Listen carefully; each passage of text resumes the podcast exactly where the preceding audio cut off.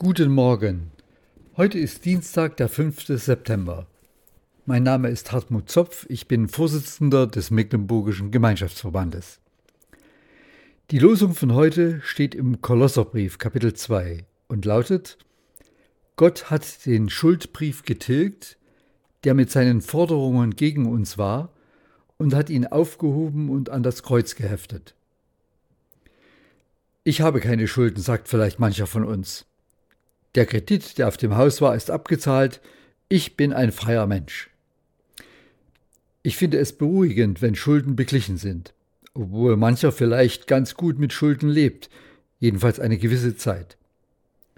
Ich persönlich war froh, als unser Hauskredit endlich zurückgezahlt und damit getilgt war.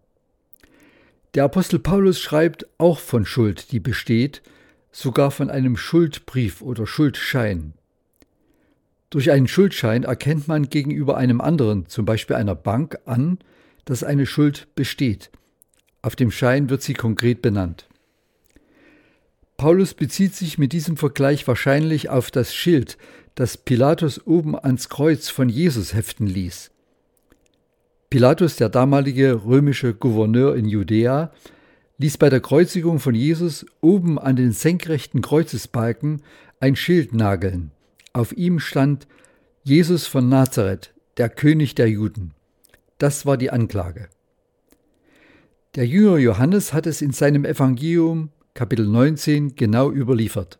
Er notiert, dass es in drei Sprachen dort aufgeschrieben war.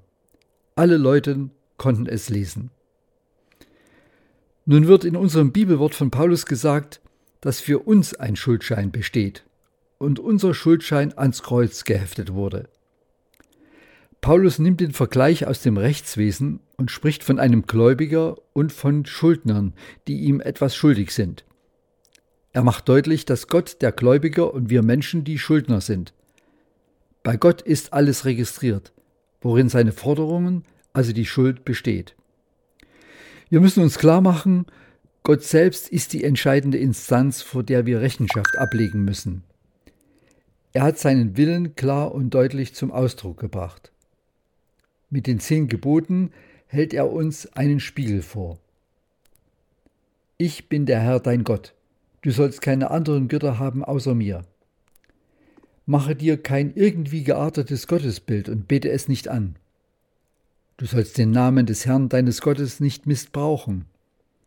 Du sollst den Sonntag, den Feiertag heiligen und keine Arbeit tun. Du sollst deinen Vater und deine Mutter ehren. Du sollst nicht töten. Du sollst nicht Ehe brechen. Du sollst nicht stehlen. Du sollst kein falsches Zeugnis reden über deinen Nächsten. Du sollst deines nächsten Haus nicht begehren. Du sollst auch die Frau deines Nächsten und alles, was deinem Nächsten gehört, nicht begehren. An den Geboten macht Gott klar, wo wir seinen Willen übertreten haben. Jesus bringt es auf den Punkt, indem er sagt, auch wer in Gedanken die Ehe bricht, wird schuldig. Und auch mit Worten können wir töten. Diese ganze Liste unserer Verfehlungen steht auf dem Schuldschein, von dem Paulus spricht. Doch Gott ist wunderbar. Er hat einen Weg gefunden, wie es möglich ist, dass unsere Schuld beglichen wird. Gott hat unseren Schuldschein auf einen anderen, auf seinen Sohn Jesus übertragen. Das ist der große Wechsel. Er hat die Schuld getragen und ich bin frei. Es ist einfach großartig. Dafür bin ich Gott jeden Morgen neu dankbar. Amen.